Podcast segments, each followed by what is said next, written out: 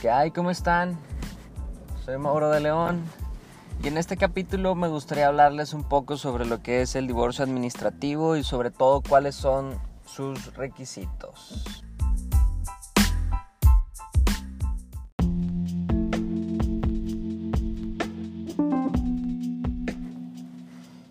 Pues bien, comencemos. ¿Qué es el divorcio administrativo? Básicamente es igual que el resto de los divorcios, pero tiene la peculiaridad de que tiene requisitos distintos y que no se lleva en un juicio. Este se lleva directamente en la oficialía del registro civil y pues igual que el resto de los divorcios disuelve el vínculo matrimonial.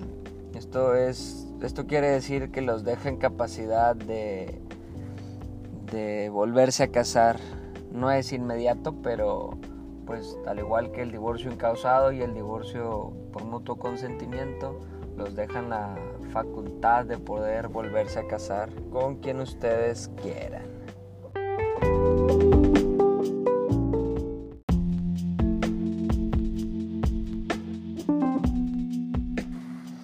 Entonces entremos de lleno a lo que nos interesa, lo que son los requisitos. El primero y para mí el más importante es que tienen que tener un año cumplido como mínimo. Si no tienen un año, pues se esperan o tramitan el incausado, ya saben.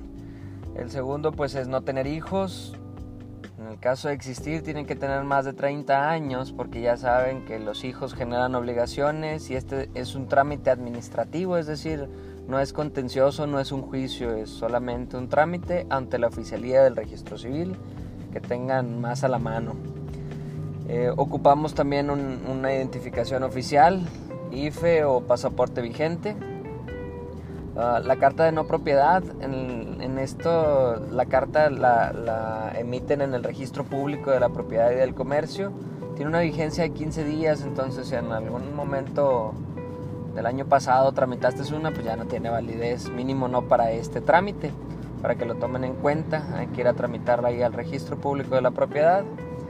Ocupamos un testigo de cada uno y, así lo expresa la ley, es decir, uno de cada uno, no dos de uno o, algo que encontraron por ahí. Tiene que ser un testigo de cada uno. Van en representación o van a dar fe de que es el deseo de, cada uno una constancia médica de no gravidez. Esto quiere decir que pues, vamos a una clínica particular o pública, la más cercana que tengan ahí a la mano, en donde vamos a constatar, vamos a dar fe, bueno, vamos a buscar que ellos den fe, que no, que no tenemos algún problema de salud importante, que no tenemos una enfermedad crónica degenerativa que ponga en riesgo tu salud porque pues de igual manera esto genera algún conflicto o esto puede generar algún conflicto futuro y es en donde no se quiere meter la oficialidad del registro civil, no quiere ser responsable de esta clase de problemas.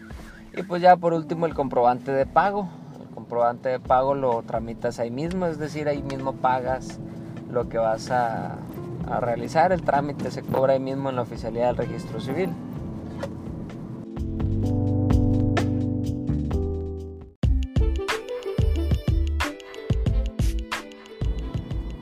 Entonces, el trámite administrativo o el divorcio administrativo no tiene mayor complejidad que la de realizar el trámite ante la oficialía del registro civil, cumpliendo obviamente con todos los requisitos.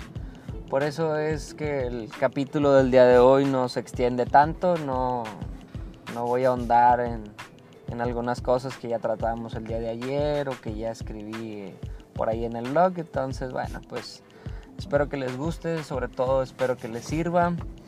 Y como quiera, nos estamos escuchando mañana. Saludos y éxito.